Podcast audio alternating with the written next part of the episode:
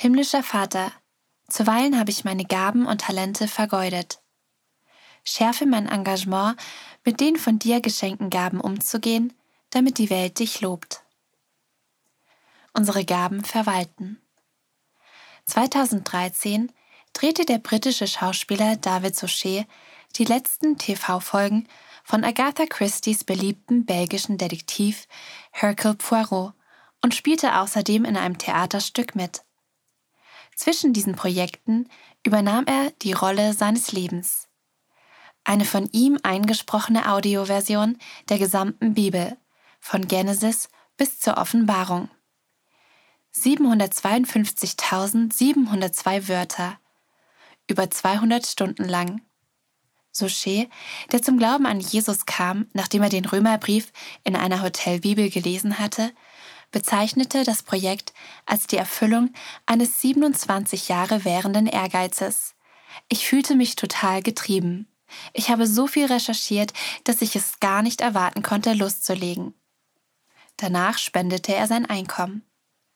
Seine Aufzeichnung bleibt ein inspirierendes Beispiel dafür, wie man Gott verherrlicht, indem man eine Gabe verwaltet und dann mit anderen teilt.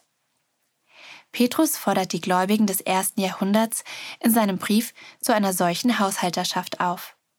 Verfolgt, weil sie Jesus und nicht den Kaiser anbeten, werden sie aufgefordert, sich darauf zu konzentrieren, für Gott zu leben und ihre geistlichen Gaben zu pflegen.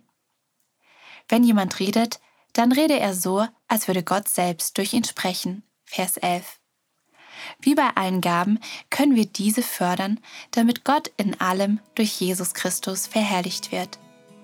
Suchet stellte seine Gaben Gott zur Verfügung. Das können wir auch tun. Was immer Gott dir auch gegeben hat, verwalte es gut zu seiner Herrlichkeit.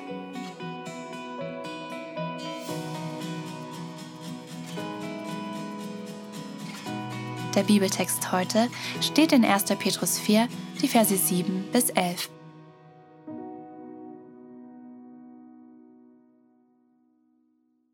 Das Ende der Welt kommt bald. Seid deshalb besonnen und klar in euren Gebeten.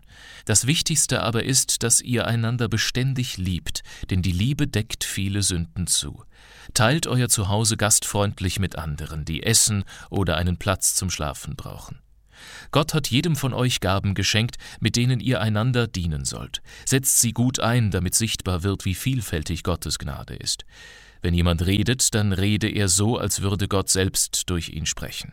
Wenn sich jemand für andere einsetzt, dann setze er sich mit all der Kraft und Energie ein, die Gott ihm gibt. Dann wird Gott in allem durch Jesus Christus verherrlicht werden. Alle Ehre und Macht gehören für immer und ewig ihm. Amen. Der Bibeltext wurde gelesen aus Neues Leben, die Bibel. Erhältlich bei SCM Brockhaus.